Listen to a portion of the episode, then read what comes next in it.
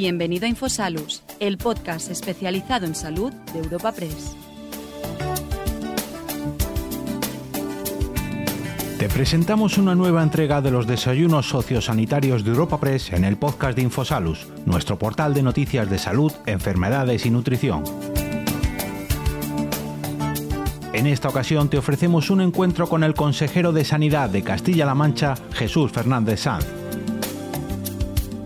Tras una breve presentación a cargo de la directora de Desarrollo de Negocio y Relaciones Institucionales de Europa Press, Candelas Martín de Caviedes, nuestro ponente invitado de hoy subirá a la tribuna informativa para su exposición inicial y a continuación charlará con el delegado de Europa Press en Castilla-La Mancha, Humberto del Horno. Este desayuno sociosanitario llega a tus oídos gracias al patrocinio de Carburos Médica, Gilead, Sanitas, World Health Management y Atris.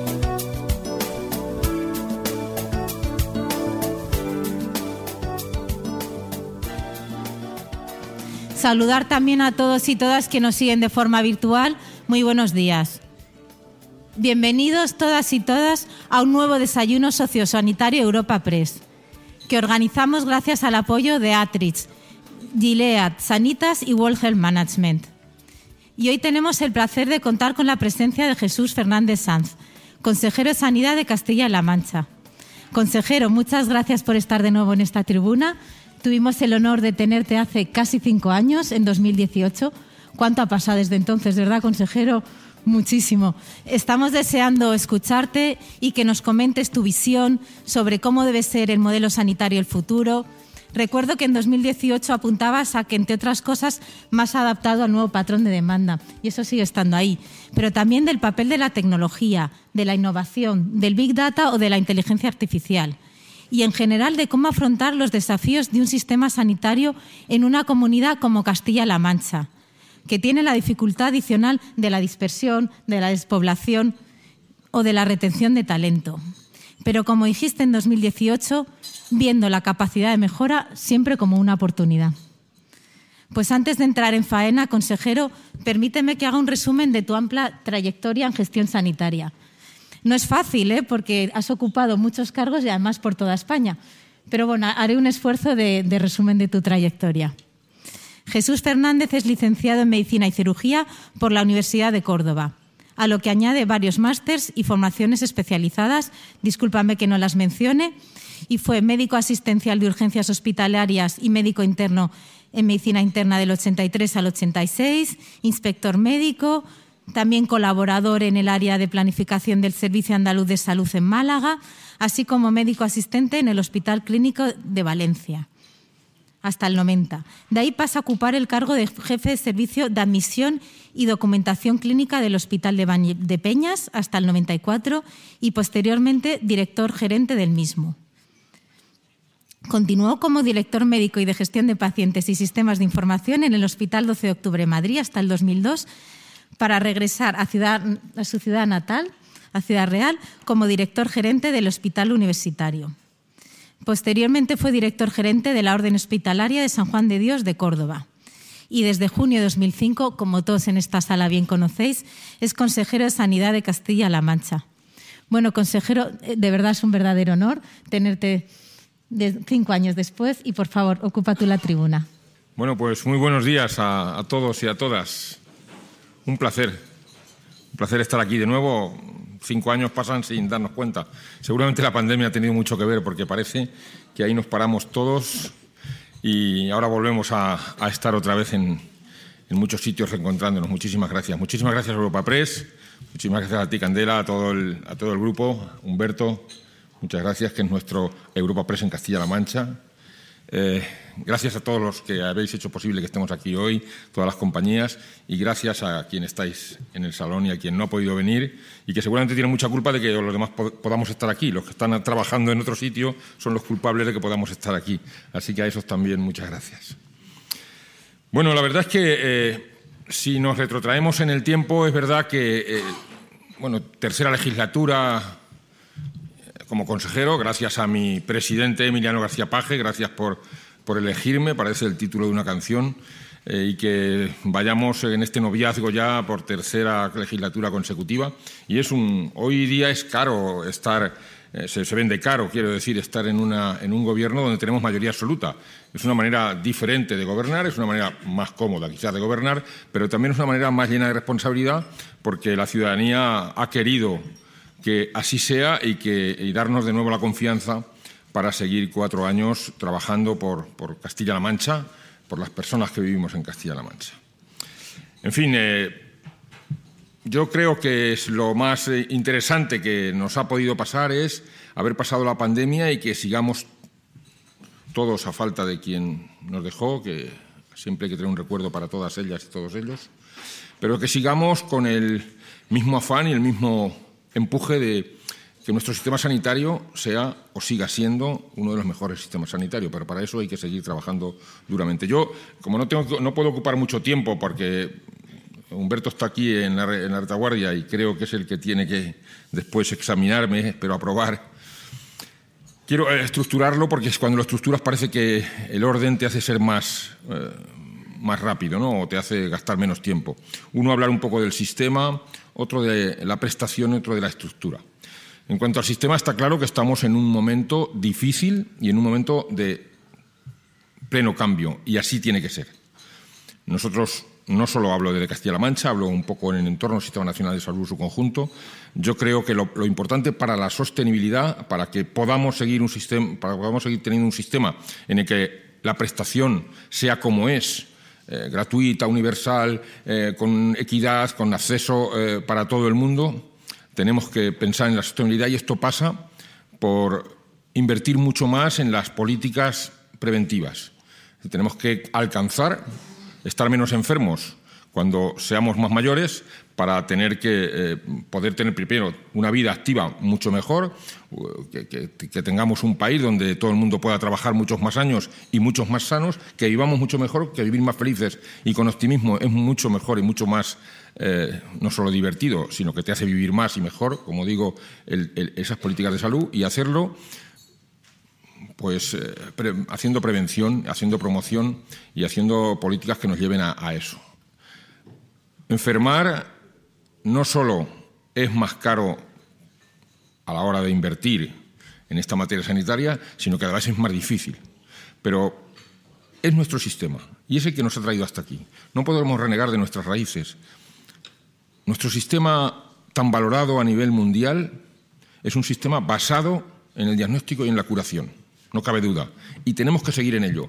Pero lo que yo creo en el momento que estamos, en un momento de inflexión, es, además de seguir haciendo esto bien, que podamos generar hábitos saludables y una manera diferente de vivir para que si vamos a enfermar, que sea lo menos posible y que además podamos, como digo, dedicarnos más a trabajar y trabajar durante todos los años de nuestra vida de manera lo más activa posible. Esto tiene mucho que ver en el momento actual de cómo tratemos no solo a las generaciones futuras, sino cómo tenemos que tratar ya a las generaciones que están con nosotros y que ocupan un espacio difícil en el que también es muy importante la inversión que vayamos a hacer en los siguientes años, que es el espacio sociosanitario. El espacio sociosanitario del cuidado, de la cronicidad, del envejecimiento, de la soledad no deseada, de la salud mental es algo que está con nosotros y que también hay que dedicarle ahora una inversión quizás mucho más importante de la que hasta ahora nos habíamos previsto. ¿Por qué? Porque ahora ya sabemos que casi un tercio o un tercio de la población es una población con enfermedades crónicas, un tercio, que ocupa aproximadamente entre un 80 y un 85% de las personas que atendemos en el sistema sanitario y que además, eh, como vivimos más y diagnosticamos más, tenemos que tratar más y que esa es la parte importante de, todo lo que significa la prestación. Pero en, ese, eh, en todos estos años de más y más y más ocurren cosas que no teníamos pensadas. Ocurre que la salud mental, el, trato a la salud mental ha crecido de una manera, yo creo, que, de, progresión geométrica, que la soledad no deseada es algo que se ha multiplicado por 10 en los últimos años, que los cuidados y los autocuidados tendrán que ser algo que va a superar o que va a estar por encima de los tratamientos habituales. Y todo esto parece que nos ha llegado de repente. No es de repente, pero es verdad que ahora ha crecido de una manera, como decía antes, exponencial y hay que prestarle asistencia. Por lo tanto, nuestro sistema, y con esto termino esta primera parte, nuestro, sistema está en este momento en un impasse esperando qué vamos a hacer en los siguientes años. ¿Vamos a seguir dedicándonos exclusivamente a curar o vamos a seguir esperando que la salud sustituya a la sanidad o que hablemos de salud y no de sanidad? Eso estamos esperando y eso es lo que creo que precisa una inversión mayor en este momento. Por eso el calendario vacunal para toda la vida, por eso las pruebas de determinación de metabolopatías, por eso los cribados de cualquier tipo de cáncer, por eso cronificar enfermedades oncológicas, por eso todas estas cosas que nos están pasando y que nos van a hacer que vivamos, como digo antes, más, pero tenemos que intentar que ese más sea mejor. Y dentro de, lo que nos está pasando, el segundo bloque de prestación, tenemos que seguir haciendo prestación sanitaria. En la prestación sanitaria tenemos otro problema que en este momento hay que abordar, que seguramente venimos hablando durante muchos años, pero que definitivamente no podemos dejar que pase mucho más tiempo sin abordarlo, que es la dualidad, la dificultad que nos encontramos de tener que estar hablando de medicina de precisión o tener que estar hablando de genómica o tener que estar hablando de CARTI o tener que estar hablando de cuestiones que están en nuestra agenda del día a día, pero a la vez tener que estar hablando de que no tenemos médicos en el medio rural, de que tenemos que atender a la gente en el medio rural. Por lo tanto, es difícil y es una dualidad importante estar en un máximo nivel de innovación, de investigación, de desarrollo tecnológico, de inteligencia artificial. Yo creo que hemos alcanzado ya niveles, aunque hay que seguir escalando, y a la vez estar hablando de cosas tan, parece sin importancia, que son las más importantes. No tenemos médicos para llevar a los pueblos de 100 habitantes. No tenemos asistencia sanitaria en atención primaria en lugares pequeños. ¿Eso quiere decir que no los hay para la prestación sanitaria? Yo creo que no es así. Esto tiene mucho que ver, y hablo desde, desde el conocimiento pleno por la comunidad en la que eh, desarrollo mi profesión y vivo y siempre, y es la que más conozco a lo largo de toda mi vida. Esto tiene que ver con cuando se habla de despoblación. Bueno, nosotros, Castilla-La Mancha no es, una comunidad que haya perdido población. Por el contrario, hemos ganado población. Nosotros ahora somos dos millones mil habitantes más o menos. No hace más de 15 años, 20 años, no llegábamos a dos millones. Hemos ganado en población. Pero ¿qué ocurre? Que hemos ganado en población en las cinco capitales, en Talavera, en sitios que son los mayores de Castilla-La Mancha. Y hemos ganado población principalmente en el corredor de Lenares y en el corredor de la Sagra, lo que nos une Guadalajara con Madrid y Toledo con Madrid. Por lo tanto, no, no existe despoblación. Lo que existe es una diferente distribución de la población en la comunidad de Castilla-La Mancha. Esto pasa también con la sanidad. No sé si hay falta o no falta de médicos. Faltan horas de médico, eso está claro, pero no sabemos si es porque faltan número o por la distribución que se ha producido. Nosotros tenemos una oferta extraordinaria para la prestación sanitaria, que en la parte hospitalaria tiene menos carencias, hay especialidades con carencias, pero tiene menos, pero en la parte de atención primaria nuestro problema es que si ofrecemos en el corredor de la Sagra o en Toledo o en Ciudad Real tenemos médicos, pero si ofrecemos en la comarca de Molina de Aragón no tenemos médicos. O sea, no es que haya o no haya, es que se distribuyen de esa manera. Por lo tanto, la prestación se hace, difícil. Como digo, no quiero ser pesado, pero me remonto a la, a la primera parte. Estamos combinando hablar de genómica con no tener atención primaria en una comarca de Molina Aragón.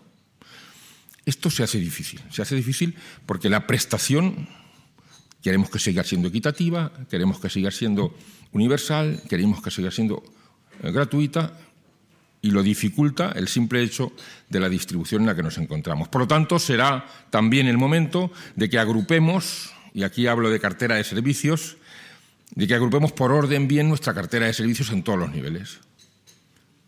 Esto de ser 17 comunidades y tener un sistema nacional de salud tan potente ha hecho no voy a hablar de ranking o no voy a hablar de carreras, pero ha hecho que seguramente en algunos casos nos planteemos por qué tal comunidad tiene esto o por qué otra no tiene lo otro.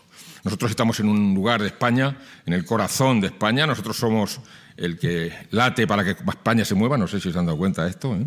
pero somos el corazón que late para que España se mueva, mayoría absoluta, en un lugar tan diferente, somos eh, polémicos, está claro, eh, y, hacemos que las cosas desde nuestro punto pues se muevan. Pues también pasa esto con la, con la salud o con la sanidad.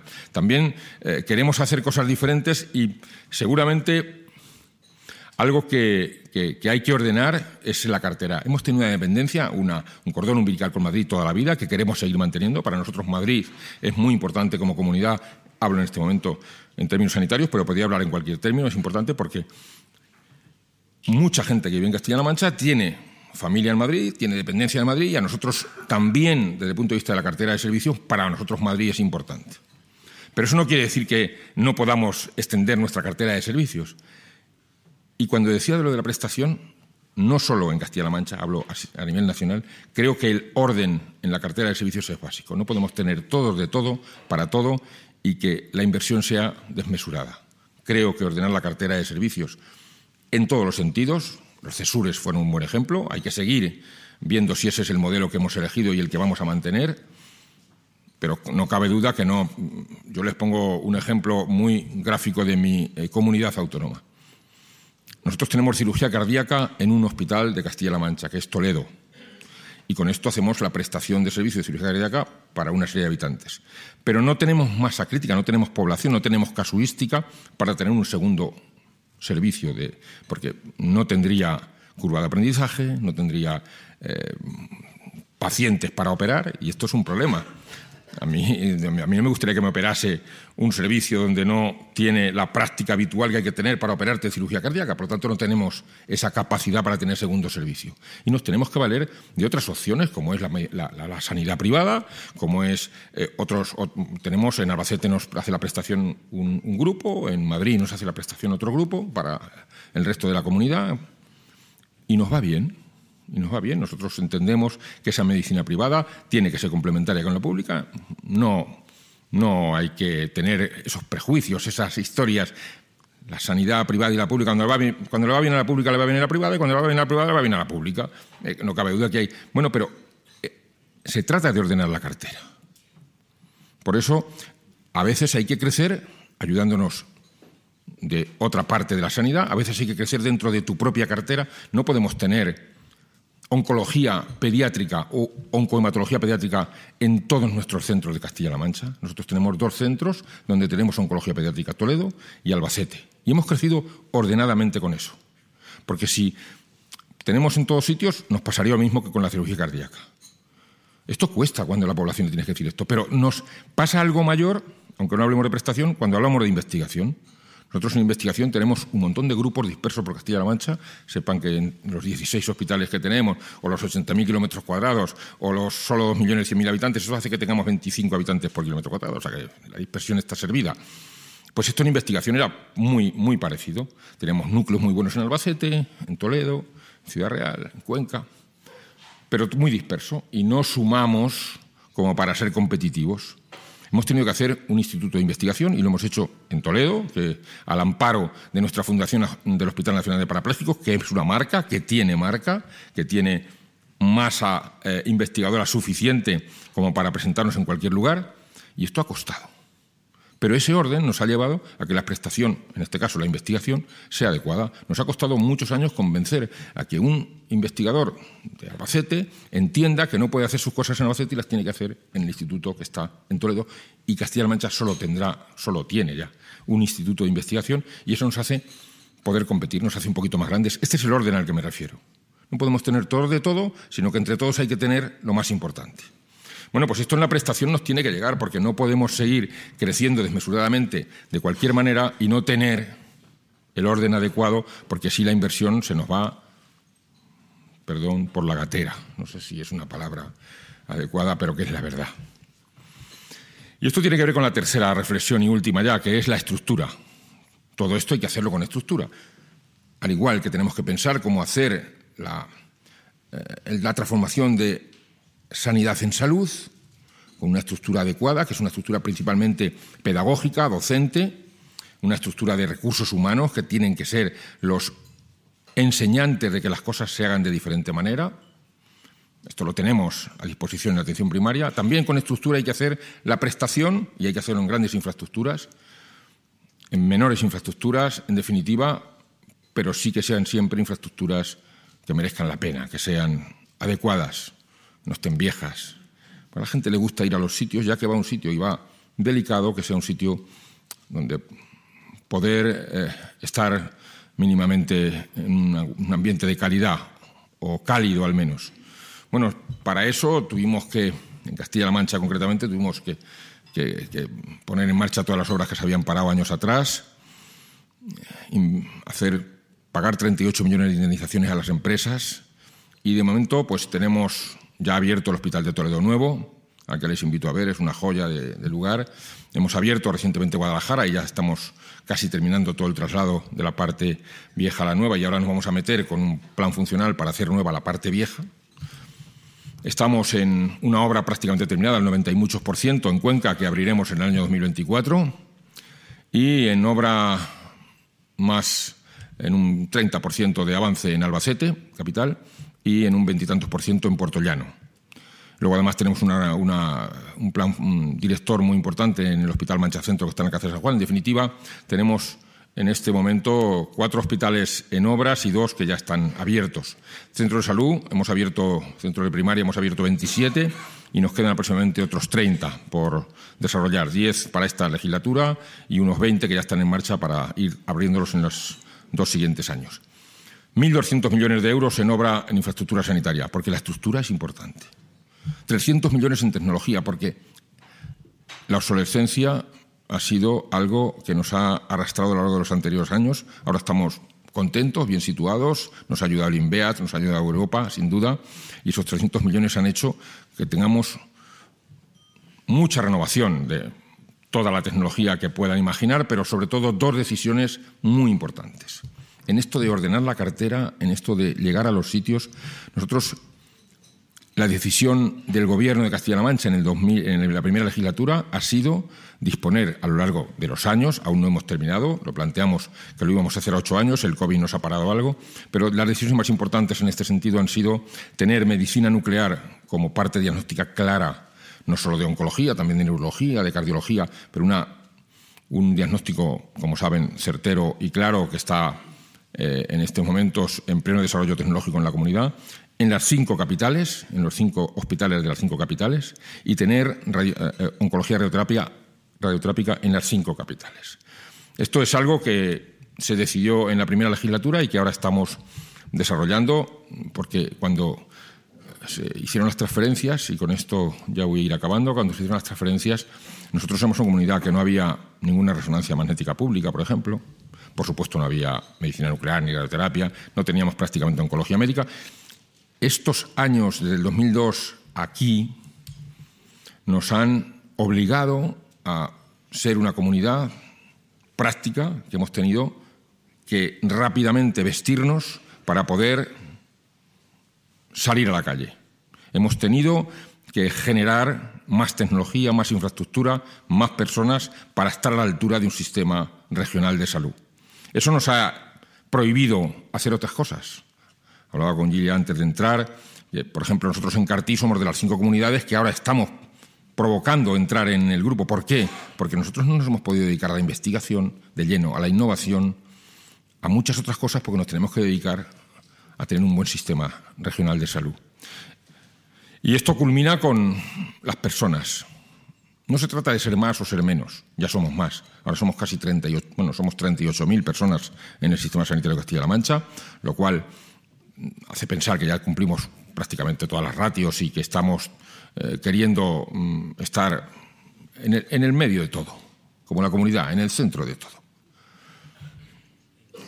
Pero no es lo más importante el número, lo más importante es cómo hemos llegado al número, porque una comunidad que está donde está, con vecinos como la comunidad valenciana, andaluza y sobre todo madrileña, a la hora de formar especialistas, pues casi todo, casi todo era difícil y mucho más cuando en el 2015 que llegamos teníamos solo 190 personas que se formaban como especialistas. Claro, con 190 para toda la región, la dificultad era que muchos se quedasen, que ya era difícil, pero es que aunque se quedasen todos, no cubríamos ninguna expectativa. Desorden en la cartera. Ahora somos 500 aproximadamente formándose y eso es lo importante. Lo importante no es solo los 38.000, que ya son importantes en sí mismos. Evidentemente son los que hacen el trabajo. Por lo tanto, gracias, en mayúscula. Pero lo, quizás lo relevante es que ahora somos 500 formándose para ser especialistas, de los cuales, un dato, el año pasado, se nos quedaron el 75,3% a trabajar con nosotros. En una comunidad como la nuestra, que se quede el 75,3% a trabajar de los que se forman, es un éxito para nosotros absoluto. Eso lo ha conseguido pues, esta transformación en la que se ha llevado a cabo en estos años. Eso lo han conseguido las personas. Y esas son las personas que mueven el sistema, esas son las personas que queremos, que queremos convencer para transformar la sanidad en salud, que queremos convencer para disfrutar de las infraestructuras, hacer innovación, investigación, hacer cosas diferentes. Esas son las personas que hoy nos mantienen eh, con la idea y el optimismo vivo de que vamos a seguir siendo una comunidad de crecimiento y que vamos a seguir siendo una comunidad que, aun con esta dispersión, podamos seguir consiguiendo especialistas en zonas tan difíciles como he dicho antes Molina, pero también podría decir Sigüenza, o podría decir los Montes de Toledo, o podría decir la Serranía de Cuenca. En fin, nosotros tenemos, les podría poner cualquier ejemplo, nosotros tenemos lugares donde en el núcleo, lugares 6.000 habitantes para una zona básica. El núcleo donde está el centro salud puede haber 3.000 y 3.000 distribuidos en 136 municipios diferentes, a los que hay que atender. Bueno, pues estas personas, estas 38.000 personas, esta formación que estamos teniendo, que ofrecemos tres años a las personas que terminan eh, la residencia en nuestra comunidad, eh, ofrecemos, eh, pagamos las guardias después de Murcia, los mejores en atención primaria, en fin, una serie de, cuestiones que nos hacen pensar que mantener ese, ese 77 y pico por ciento que se queden con nosotros cuando lo formamos sea la salvación de la transformación del sistema. En definitiva, muchísimas gracias. Transformar la sanidad en salud seguir con la tecnología, con la innovación y la investigación y seguir formando gente y que se quede con nosotros será el éxito de los siguientes años. Y así vamos a seguir, vamos a seguir trabajando de mano de todas ustedes, de todos ustedes, de las compañías, de la industria y, cómo no, de la industria farmacéutica, que no se nos puede olvidar, porque es un tercio de todas, de todos los presupuestos de cualquier comunidad. Cualquier comunidad que piensen tengan más o tengan menos, un tercio lo invierte en farmacia. Y esto tiene que ser importante. Lo digo en un foro en el que sé que lo puedo decir y puedo pedir que trabajemos todos de la mano. A lo mejor hace años lo pedían ustedes a nosotros. Ahora somos nosotros quien pedimos a ustedes. Vamos a trabajar bien de la mano porque cuando alguien consume un tercio del presupuesto, nosotros somos casi 10.000 millones de, presupuesto en sanidad. Bueno, pues eh, 9.000 y muchos. 3.000 mm, y muchos se nos van en esto, ¿verdad? Por lo tanto, cuando. Perdón, me he equivocado. Perdón, eso es la, eso es la comunidad. Somos 3.000 y pico, casi 4.000 euros. Mil y pico se nos van en farmacia, en, consumo farmacéutico. Cuando esto es así, hay que pedir ayuda. Hay que pedir ayuda para hacer las cosas bien, ni más ni menos. Por lo tanto, termino diciendo que toda esta transformación también tiene que ver con la sostenibilidad del sistema, con cumplir los presupuestos y para eso somos todos necesarios. Muchísimas gracias y ahora me pongo en las manos de Humberto para que él eh, me diga lo que me quiera decir o preguntar lo que me quiera preguntar. Muchas gracias.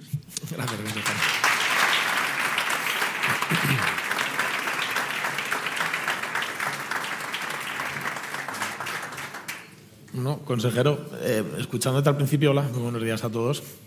Eh, hablabas de esas tres legislaturas que ya llevas en el cargo. Eres lo que han venido a llamar la columna vertebral de García Paje. Hay cinco consejeros que habéis estado con él desde el principio, Hacienda, Economía, también es tu caso, has tenido también la confianza. Yo no sé si hay algún consejero con más antigüedad eh, que tú en este caso, en alguna otra comunidad autónoma, o ahora mismo puedes decir que eres el más veterano en el cargo. Yo creo que soy el más veterano y el más viejo, las dos cosas. Es verdad, ¿eh? Es verdad. Eh, yo creo que no. Además, el otro día me... Pues no me acuerdo quién era, pero era un estábamos en un este de consejeros que habíamos sido varios de sanidad a lo largo del tiempo y me decían que posiblemente en la democracia yo era el que más eh, eh, tiempo llevaba como consejero de sanidad. Así que, bueno, pues no sé si es una No sé si bueno. todo ello además pasando eso, por... Eso quiere decir que tengo muchos años. Por eh, una de las peores épocas para gestionar la sanidad, como es la pandemia que hemos sufrido todos y que ya va quedando, gracias a Dios, atrás. No sé si hubo algún momento en el que daban incluso ganas, si no de renunciar, sí de en fin, estar un poco más agotado después de, los años que tuviste que gestionar la, cartera sanitaria. Bueno, eh, el COVID ha sido malo para toda, para toda España, bueno, para todo el mundo, ¿no? No, te digo que no hubiese días de flaqueza, lo sabía. Pero lo peor era perder a, los, a, la, a la gente, ¿no? Era a los que se morían, la gente que se moría. Y eso te animaba a decir, hay que luchar por los que están. Yo, eh, no sé si vale la pena contar, no quiero hablar de mí, mm, lo pasé mal porque toda mi familia somos sanitarios, todos, hay nadie que esté fuera del sistema. Y mi hija, que es médico en la Comunidad de Madrid, escribió una carta un día, no una carta a nosotros, escribió un, la tenemos, evidentemente, en que decía, pues si nos pasa algo a alguien, que todos recordemos que esto nos ocurrió. Y la tengo guardada, claro, lloré como no te puedes imaginar, ¿no? Ya está en primera línea de, de, playa, aquí en la Comunidad de Madrid. Y, y sí, en aquellos momentos, pues fueron de flaqueza, pero creo que siempre tuve la idea de seguir luchando. Y me ayudó mucho Emiliano, porque nos veíamos todos los días, de domingo a domingo, a todas horas, y vivíamos prácticamente los dos en el palacio, aunque yo procuraba irme a casa casi todos los días. Yo vivo en Ciudad Real y, la sede está en Toledo, pero bueno, nos ayudamos mutuamente, nos ayudó el gobierno, eh, pues, la familia y los amigos, las amigas, los compañeros. En fin, había mucha gente pendiente. Hubo días de flaqueza, pero nunca pensé tirar la toalla, sinceramente.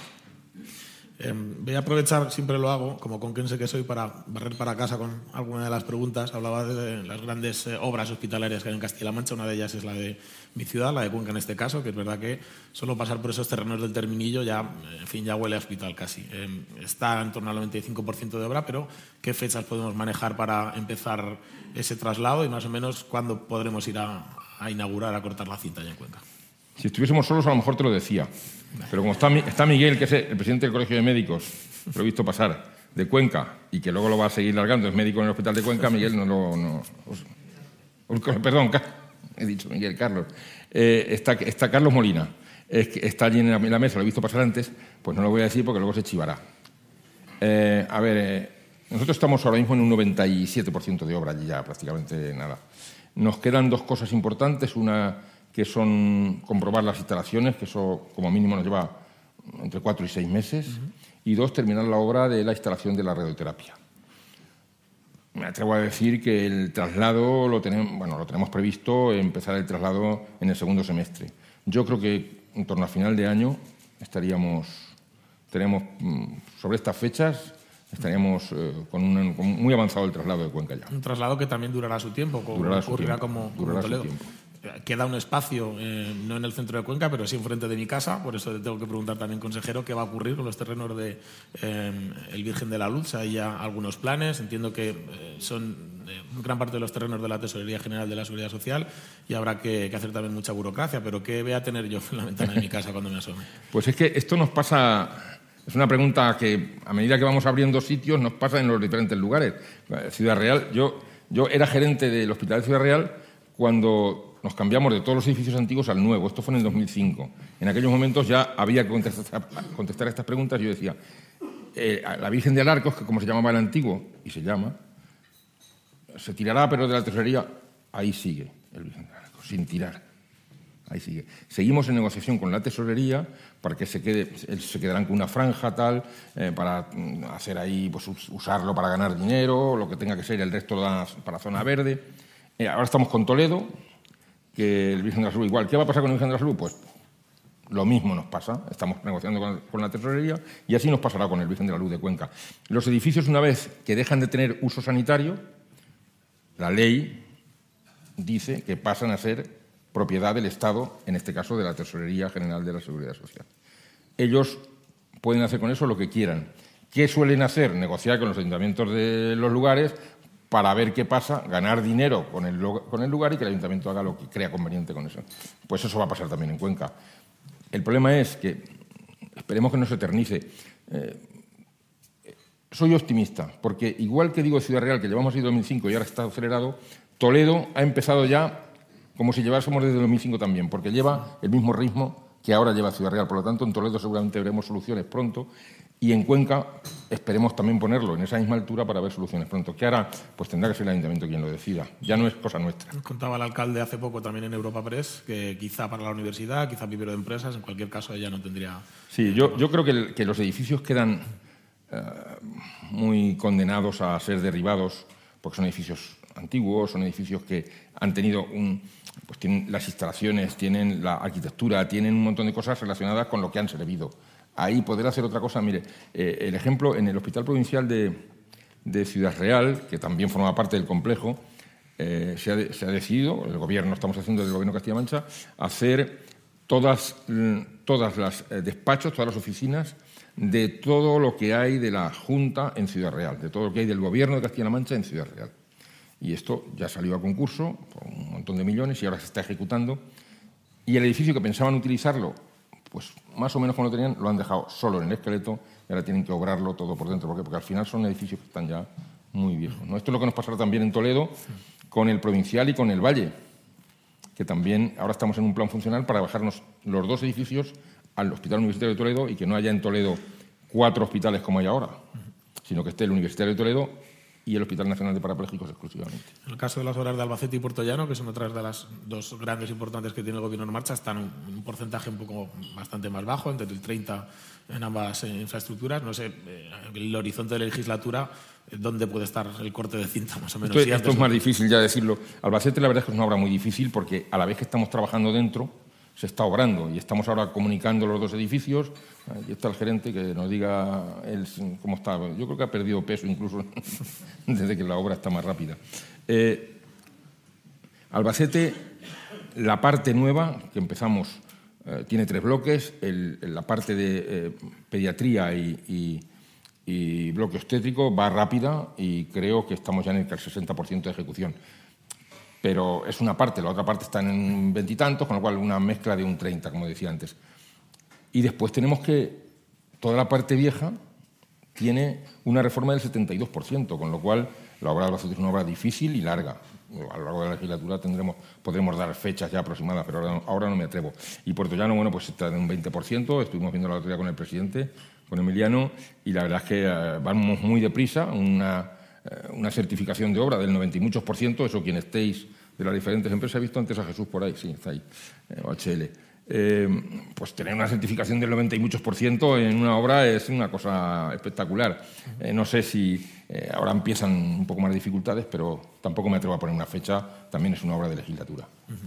Hablabas también, consejero, al inicio de tu intervención lo importante que es invertir más en prevención, en, no ponerse tan mal, o sea, más allá, en fin, ponerla eh, incluso vendas antes de, las heridas. En Castilla-La Mancha, uno de los retos que siempre el presidente ha, expresado y lo ha verbalizado, yo creo que desde que, que coge el gobierno en 2015, es llegar a ese gasto de atención primaria en torno al 25%, un objetivo que incluso ha alargado y sí que ha puesto el punto de mira en incluso ir a, mucho más de ese porcentaje del presupuesto total sanitario. Ya están los presupuestos en cocina, ya entrarán en vigor seguramente, como siempre, el 1 de enero en tiempo y forma. ¿Cuál va a ser el porcentaje, cuál es eh, la evolución y cuál es la inercia que tiene ese gasto en atención primaria en la región? Esto, eh, dos, lo cuento en dos partes, es una casi anecdótica. Eh, hace muy poco estuve en otro lugar y, entonces hablé también de no enfermar. es mucho mejor no enfermar, las políticas preventivas, que tienen una parte de inversión muy importante.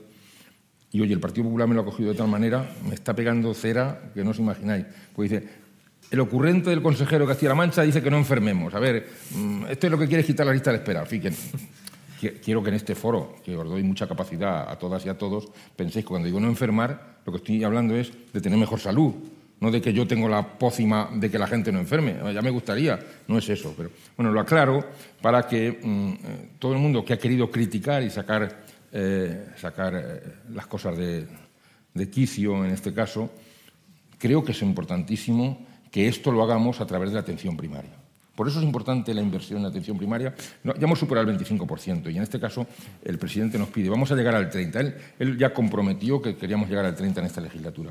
Pero aquí hay una trampa, una trampa que hay que explicar, porque es según cuenten los números. El Ministerio tiene una manera de contarlo que es la que tiene y no hay que criticarlo, es lo suyo, hace bien. Y nosotros tenemos otra. Y digo nosotros, no somos la única comunidad. Hay más comunidades que cuentan como nosotros y otras cuentan como el Ministerio. Por lo tanto, comparar midiéndonos con diferente criterio es, es malo. Y puede decir, pues todos como el Ministerio. Es que me niego a que esto sea así. Porque lo que intentamos estas comunidades que contamos diferente es convencer al Ministerio que cuente diferente. Por lo tanto, por eso hablamos de este porcentaje. Y me explico. Cuando estamos hablando de presupuestos, si yo digo que tenemos 3.000 y pico, casi 4.000 millones de presupuesto en la sanidad de Castilla-La Mancha, estoy hablando de la farmacia, incluida, que es un tercio, ¿eh? que no es baladí, que es un tercio. Por eso, cuando hablamos de la inversión en atención primaria, contamos la farmacia, porque no puedes contarla en el numerador y no en el denominador. Las cuentas se tienen que hacer sin interferir en el resultado. Nosotros, con la farmacia incluida, estamos ya en un 25,3%. Sin la farmacia es otra cosa. Quítale un tercio, si esto es, esto es así de claro. Por lo tanto, queremos llegar al 30% contando con la inversión en farmacia. Y esa es la propuesta que tenemos para, el año, eh, para la, legislatura, legislatura, actual. ¿Lo vamos a conseguir? Pues, hombre, depende mucho, sabéis que los recursos humanos son una parte muy importante de esa inversión, depende mucho que podamos seguir contratando personas para atención primaria. Y en eso estamos. Hablar del gasto farmacéutico, en la época de pandemia no lo elevó como una crítica al gobierno de Castilla-La Mancha, pero sí que se exhibieron datos de cuánto nos había gastado, no, nos había costado los castellano-manchegos la farmacia de ciudadanos de Madrid que habían venido a pasar la pandemia pues, al pueblo de origen o donde fuera. No sé si eh, si se forma gobierno, como parece que pueda ocurrir en, próximas semanas, si entre las reivindicaciones que puede hacer eh, Castilla-La Mancha, el nuevo ministerio que salga de este gobierno, también está el empezar a valorar también eh, esos gastos, esas compensaciones que no llegamos a, tener en Castilla-La Mancha con, factores como este. Sí, es verdad que hubo muchísima gente, como he dicho antes, ciudadanos y ciudadanas que viven en Madrid son de Castilla-La Mancha y tienen segunda vivienda en Castilla-La Mancha. Y si no, tienen familia. Y lo que hizo mucha gente fue, en aquellos momentos en los que había que estar en casa, pues estar quizás en un sitio más cómodo, que eran las casas de los familiares o su segunda vivienda, que era más residencial. Y hubo un solo de gente que, vino de, Madrid tremenda. Tan es así que se dispararon los números de la farmacia, pero por millones, ¿verdad? No es una crítica en absoluto, es, eh, el sistema es nacional y todos tenemos que estar eh, prestando lo que cada uno podemos. Y además tiene que haber fondo de compensación, como tiene que ser, y en eso yo creo que el Ministerio no tiene ninguna duda. El problema llega cuando se habla del pacto por la sanidad o cuando se habla de la financiación. Todo el mundo pretende que haya un pacto por la sanidad. Yo no me niego, pero no es, no es mi prioridad. Dicho por un consejero, esto puede ser eh, bueno ni mal, no, malo, no, yo lo considero bueno, pero no es mi prioridad el pacto, mi prioridad es la financiación. No debe haber pacto hasta que no haya financiación adecuada, hasta que todos no partamos del mismo nivel. ¿Qué ocurre? Pues que esto que decimos de la Comunidad de Madrid, que no es que no es esa la compensación que vamos a pedir. No es esa lo que pedimos, no es eso lo que pedimos al Estado. Al Estado lo que pedimos es una correcta financiación, porque no se financia igual a una comunidad donde he dicho antes los 80.000 kilómetros cuadrados con 2 millones de habitantes y tener núcleos, zonas básicas de salud, donde nos cuesta cuádruple, quíntuple, sextuple la inversión que hay que hacer en personas y en infraestructuras que tener la zona básica en la, calle Fuencarral. Es que, es que esto eh, cae por su peso. Por lo tanto, hasta que no haya una financiación adecuada al modelo, que no tiene que ver solo con la cápita, sino que tiene que ver con la dispersión, con la demografía, con la cronicidad, con el envejecimiento. Nosotros tenemos un envejecimiento mucho mayor, sabemos todo el mundo que el envejecimiento lo que conlleva es más inversión, como así debe ser, hay que cuidar bien a las personas que llegan a esta tercera y cuarta edad y eso genera más inversión. Nosotros tenemos más envejecimiento, como lo tiene Asturias, como lo tiene Galicia, y como lo tenemos comunidades que luchamos por una financiación diferente. Pero también tenemos más dispersión, creemos que tiene que formar parte de la financiación. Mientras no haya una financiación adecuada, es muy difícil hablar de planes y, de y de otras cosas que tienen que ver con esto. Se ha dicho siempre que en Castilla-La Mancha la infrafinanciación ronda los mil millones de euros anuales, o al menos es lo que reclama el gobierno de Castilla-La Mancha y lo ha hecho repetidas veces al, al Estado. Por una cuenta muy rápida, pese a que soy de letras, eso te daría a ti en tu cartera unos 300 millones de euros más para funcionar. No sé qué más se podría hacer en tu departamento si, se si la financiación fuera la correcta, como estés reivindicando. Hombre, yo creo que lo más importante sería aprovecharlo en recursos principalmente humanos y luego en recursos que tengan que ver, como he dicho, con la salud pública, que tengan que ver con la prevención y la promoción. Un punto más en el PIB nos daría muchas posibilidades, eh, para, sobre todo para la inversión. en políticas de prevención y en políticas de recursos humanos, que yo creo que es donde tendríamos la, la duda de tener que, hacerlo de una u otra manera. ¿Confías que sea esta la legislatura en la que por fin se logre un pacto de este tipo? Ya hubo una intentona en aquella cumbre de hace dos años en Santiago de Compostela, con Feijó todavía como presidente gallego, a la que acudieron nueve presidentes autonómicos, entre ellos García Paje, que parecía liderar de alguna forma esa reivindicación, pero al final eso quedó en nada. No sé si en el mandato... Vamos a seguir insistiendo, vamos a esperar si se forma gobierno o no, pero nuestra obligación es seguir insistiendo porque además no habrá justicia en este sentido de la financiación mientras no, no se tengan en cuenta esta serie de criterios. Por lo tanto, vamos a seguir insistiendo. No sé si será eh, esta vez la ocasión. Esperemos que sí. Citabas también, consejero, hablabas de salud mental. Creo que sí que ha habido un antes y un después, eh, por lo menos en cuanto a la conciencia social, de que evidentemente es un problema que está afectando cada vez más. Lo hemos visto desde la pandemia en adelante. En Castilla-La Mancha el plan vigente creo que tiene horizonte hasta 2025, pero no sé si eh, los cambios o, las circunstancias de los últimos años hacen que eh, tenga que ser más ambiciosa la próxima estrategia de salud mental y si se está trabajando ya y por qué va a discurrir en Castilla-La Mancha. Mm, yo creo que la salud mental no viaja sola, creo que está dentro de un entorno sociosanitario amplio. Es verdad que nos lo ha puesto mucha más de manifiesto con mayúsculas la pandemia, no cabe duda, pero la salud mental yo creo que forma parte de, de una estrategia, debe formar parte de una estrategia única, así la tenemos en Castilla-La Mancha, y, de, y por ende algunos planes dentro de la salud mental. La gran preocupación actual no es la salud mental así solo en mayúsculas, es la salud mental principalmente infanto-juvenil. No en vano el Ministerio ha querido, y creo que acertadamente, eh, aquí nos acompaña Celia, que ha sido una de las artífices en crear la especialidad de salud mental infantil y de la adolescencia, porque yo creo que es donde está el kit de la cuestión. Nuestro plan, que es ambicioso, como dices, hasta el 2025, tiene un plan de prevención del suicidio, tiene un plan de, prevención de las, adicciones, no solo a sustancias, pero estoy absolutamente de acuerdo con, la, cómo ha formulado la pregunta. Creo que incluso antes del 25 nos tocará reformular el plan, porque este plan estaba pensado mm, con fórmulas seguramente que nos permitirían abordar bien los criterios de salud mental en su conjunto. Pero yo creo que cada, cada año ha ido evolucionando de tal manera que hoy día está multiplicado el intento de suicidio en, en personas eh, jóvenes, no voy a decir infantil, pero sí juvenil, las adicciones a no sustancias y sobre todo a, pantallas y medios electrónicos ha crecido también exponencialmente y creo que debemos prepararnos para unos siguientes años en lo que esto sea eh, protagonista. Y luego, además, la salud mental desde el punto de vista de la felicidad, de la soledad no deseada y de un montón de cosas que rodean a cómo vivimos la persona. Una de las cosas importantes que creo que creo que nuestra comunidad estamos abordando de una manera mayúscula es la humanización, que tiene que ver también con la salud mental.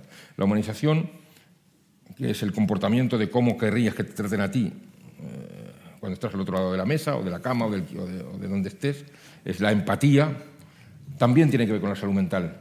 También tiene que ver con esa manera diferente de que nosotros afrontemos nuestra prestación. No es lo mismo eh, cuando estás eh, frente a un paciente con un diagnóstico eh, fatídico, oncológico, cardiológico, neurológico. Pues es que dirigirnos solamente a la enfermedad y no a la persona hace que la salud mental sea grave. Claramente, pues nosotros somos muy buenos describiendo los síntomas, agrupándolos, diagnosticando la enfermedad con esa agrupación y tratándolo. Y decimos, este tratamiento oncológico es el que vamos a llevar a cabo. Y lo vamos a hacer cada 21 días, lo vamos a hacer en el hospital de día y lo vamos a hacer y tal. Pero creemos que con eso hemos salvado la situación. No. Tenemos que adentrarnos mucho más. Ahí es donde empieza la salud mental. Ahí es donde empiezan las cosas que, cosas que le pasan a la persona que no tienen que ver con su enfermedad y sí tienen que ver con la persona ¿Tiene en su casa personas a su, cargo? ¿Va a poder pagar la hipoteca? ¿Tiene trabajo? Esas cosas que rodean a la persona y que, no, y que no rodean a la enfermedad son igual o más de importantes que lo que le está pasando para esa persona seguramente. Y el no solucionarlas acaba en un lugar que tiene que ver mucho más con la salud mental que con el diagnóstico oncológico que se le ha hecho. Es verdad que le vamos a salvar la vida, pero ¿qué vida? Por eso digo que quizás haya que reformular eh, nuestro plan y que sea mucho más ambicioso, que no tenga que ver solo con la salud mental asistencial del diagnóstico, sino que tenga que ver con la comunitaria y que tenga que ver al final con la salud en mayúsculas. Yo tengo dos preguntas más antes de dar paso a otro par de preguntas de, de los asistentes. Una muy rápida sobre la, la, producción legislativa que tengas pensada para este mandato, para en fin, un, mandato que ya ha arrancado y, y, sobre todo preguntarte también, consejero, si aprovechando que se va a hacer un nuevo estatuto en Castilla-La Mancha, se va a blindar de alguna manera o va a haber algún aspecto sanitario que consideres como consejero que tiene que estar también recogido en, en esa Carta Magna de Castilla-La Mancha. Bueno, en, la producción legislativa hay dos cosas importantes. Una, la, la, ley nuestra de ordenación farmacéutica, que va a salir y que tiene cambios importantes que tienen que ver principalmente con la despoblación, tienen que ver con la, con, la prestación eh, en las oficinas de farmacia, tiene que ver con cosas que creemos importantes, tiene que ver con que vamos a tener 104 oficinas de farmacia nuevas en Castilla-La Mancha, precisamente por el crecimiento y por la dispersión, que están claramente eh, eh, diseñadas en los dos corredores y en algunos puntos concretos. Luego, otra, otra ley importantísima a la que nos comprometimos, que ya teníamos diseñada en el 19 y que el COVID nos, nos la tiró a la basura y que hemos reflotado de nuevo, que es la ley de, tiempos máximos o de garantías, en el que establecemos que cuando se pase un determinado tiempo para eh, que reciban la prestación las personas puedan eh, valerse de otras opciones que tienen que ver principalmente con, no solo con la sanidad pública, sino también con la sanidad privada. Eh, y, y, luego, pues, mm, en cuanto al blindaje que dices, yo no me plantearía en el estatuto ningún blindaje que no fuese lo derivado de la propia norma que ya existe, es decir, de la universalidad, de la gratuidad y de lo que es importante en nuestro sistema. Yo creo que ese es el mayor blindaje. Quizás quien pide más blindaje es quien más la azotó. Claro, es que blindar, blindar por si venir de nuevo, es lo que quieren decir. Esto me suena así. Voy a blindar por si vuelvo, no, poder, no tener que echar a 3.000 que eché, no tener que, parar todas las obras, que luego hemos pagado 38 millones para ponerlas otra vez arriba, no tener que ser los últimos en tecnología, que éramos los últimos en todo, menos en ecógrafos, que éramos los penúltimos, los últimos en Extremadura. Son esto. O sea, blindar para que no ocurran burradas, yo creo que, eh, desde mi punto de vista y, lo que estamos haciendo, mmm, blinda suficientemente lo que ya blinda el Sistema Nacional de Salud. Creo que la sanidad para este país es básica y está blindada por los ciudadanos, por los cuarenta y tantos millones de ciudadanos que somos. Por intentar rascar un titular, por eso, de, del oficio, en cuanto a esa ley que sí que está anunciada, sí que se ha criticado mucho que la ley de tiempos máximos, aunque ha sido anunciada por el presidente incluso en campañas electorales de hace años y, y sigue en cocina todavía, eh, cómo se van a manejar los plazos, cuándo va a estar aprobada, si se puede dar alguna pista de que va a regular. Y aprovecho para introducir ya la última pregunta, que es que le parece que en un pacto de gobierno estatal, una de las cosas que se hayan acordado es atacar las listas de espera cuando no es una gestión eh, nacional. Hablo del parte del acuerdo entre PSOE y Sumar para la legislatura. Mira, bienvenidas, bienvenidas todas las ideas que sean para mejorar el sistema público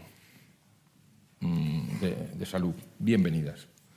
Es verdad que se le tocará a las comunidades autónomas eh, desarrollar, pero como no sabemos nada de en qué están pensando para el desarrollo de esa norma, no sé cómo se quiere hacer. No sé si se quiere hacer con eh, autoabastecimiento, con, eh, con, ayuda de otros sistemas sanitarios. No, tengo ni idea, no nos han, no, no han, consultado. No han consultado nada.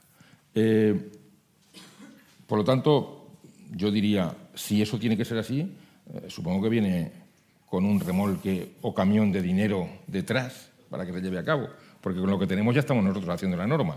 La norma nuestra establece los tiempos más o menos parecidos a lo que ha dicho el Gobierno, por lo tanto no, no habrá mucha discrepancia. Pero nosotros tenemos clara la operativa y no sabemos nada de la operativa que, hiciese, que haría el Estado. Eh, vamos a terminar, consejero, con dos preguntas que nos hace llegar el público. Yo creo que la primera nos puede echar una mano también a los eh, periodistas y compañeros que están en la sala, porque quizá también derive en titular. Una pregunta de Luis de Aro, de iSanidad que pregunta que si a Cataluña le van a perdonar una deuda de 15.000 millones de euros, cuánto le van a perdonar a Castilla-La Mancha y qué le gustaría hacer con la parte que le corresponde a Sanidad. Propone... Eh, ¿Cómo, cómo, cómo? Lo, segundo no lo oigo. La parte, si son 15.000 millones, lo que en principio se le va a, sí, eso sí. a, a perdonar a Cataluña, la parte que se le pueda perdonar a Castilla-La Mancha y lo que corresponde en este caso a Sanidad, incluso hay sugerencias como centro de investigación, atraer talento, mejor, mejorar salarios para los médicos del medio rural, ¿Por dónde iría lo que.? Ya la ha contestado, ¿no? Bueno, es un órdago, en serio.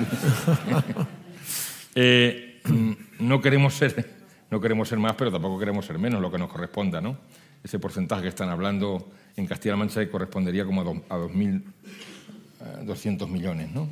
bueno, pues está bien bienvenidos sean. Las propuestas que hace también pueden ser. Las propuestas que hace también son buenas y lo de eh, eh, lo más importante, lo he dicho antes pero lo repito, es que la inversión la centremos en la orientación a la salud, en que la cartera no se nos vaya de la cabeza y trabajemos en una red abierta y potente y en los recursos humanos que son básicos para nosotros. Por lo tanto, eso sería una buena, sería una buena opción. Vamos a terminar con una última pregunta. Viene de parte de José María López Alemán, director de Diario Farma. Eh, ha demandado, consejero de la industria farmacéutica, ayuda y trabajar de la mano. ¿Puede ampliar esta cuestión? ¿Cómo hay que valorar la innovación farmacéutica que en los últimos años ha permitido la cronificación y cura de enfermedades mortales hace muy poco? Bueno, eh, empezando por lo último, la industria farmacéutica nunca ha viajado sola, por suerte, para ellos y para todos nosotros, y es una cuestión importante que hayamos alcanzado la, cronicidad de muchas cosas que hasta hace poco eran mortales. principalmente estamos hablando de oncología. La oncología, en la mayoría de diagnósticos, estamos hablando de, de cronicidad, y esto ha sido un avance tremendo de la investigación y la innovación, no tengo ninguna duda. Por eso pedí ahora ayuda eh, dice, hay que, es que si suelto aquí todo, entonces habría gente en la sala que se enfadaría y ¿por qué no has reservado esto para cuando nos reunamos en el despacho? Pues evidentemente. Pero bueno, las ayudas tienen que ir claramente por... con la industria tenemos una cosa clara y ellos también. Esto nadie lo duda. ¿Qué es? Nosotros tenemos la N y el talento, parte del talento, y ellos tienen la capacidad y, el estambre de la innovación y la investigación. Unirlo, porque ellos sin la N no van a ningún sitio. La industria sin la N no puede hacer nada. Nosotros sin la industria y sin su capacidad no podemos hacer nada. Por ahí deben empezar las... ¿Por qué? Porque nosotros lo que necesitamos es, ahora que tenemos un instituto único, pues quizás crecer en mayor número de ensayos, según en qué fase. Podemos ahora distraer muchas más, eh, muchas más eh, estructuras, muchos más recursos a que se hagan en fases más avanzadas. Hasta ahora nosotros pertenecíamos a ensayos de mucho menor nivel. En definitiva, eh, yo creo que los, tiros van por las sinergias que durante mucho tiempo venimos hablando y que ahora empiezan a materializarse. Y creo que eh, la industria me entiende perfectamente cuando digo esto. Completa su pregunta demandándote, consejero, por, recordando que en época de COVID-19 el funcionamiento del Consejo Interterritorial fue conferencia sectorial estaba obligado por la situación, evidentemente. De aquí en adelante, eh, pregunta José María López, ¿cuál debe ser el funcionamiento de este órgano? Bueno, yo con que funcionase como en el COVID me daba por conforme. ¿eh? El Consejo ha funcionado perfectamente en el COVID, con un consenso tremendo, con discusión, por supuesto, con posicionamiento ideológico en muchos casos.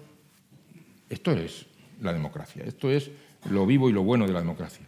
Por lo tanto, yo que funcione así, sería muy bueno. Si a lo que se refiere José María, que seguramente tiene que ver con las decisiones que fuesen más, no tan consultivas y que fuesen más efectivas o tuviesen rango de mm, ejecutivo, bueno, esto habría que reformular la norma, habría que cambiar eh, el funcionamiento de, y ya es una cuestión del Estado eh, que, tendría que valorarlo, el gobierno que fuese. Pero yo me daría por contento con el funcionamiento que ha tenido durante el COVID. Ha sido muy participativo, ha sido, eh, como decía, de mucho consenso y todas las decisiones que se tomaban allí, no digo que fuesen vinculantes, porque el Ministerio se podía guardar luego la utilización de las mismas en beneficio de las personas, pero yo, vinculantes extraoficialmente eran todas. Con lo cual yo estoy muy contento con aquel funcionamiento y lo compraría. Consejero, pasaron, han pasado cinco años desde la última vez. Si te parece, nos citamos antes de que acabe el mandato para, para hacer otro repaso. Muchas gracias, consejero. gracias a vosotros.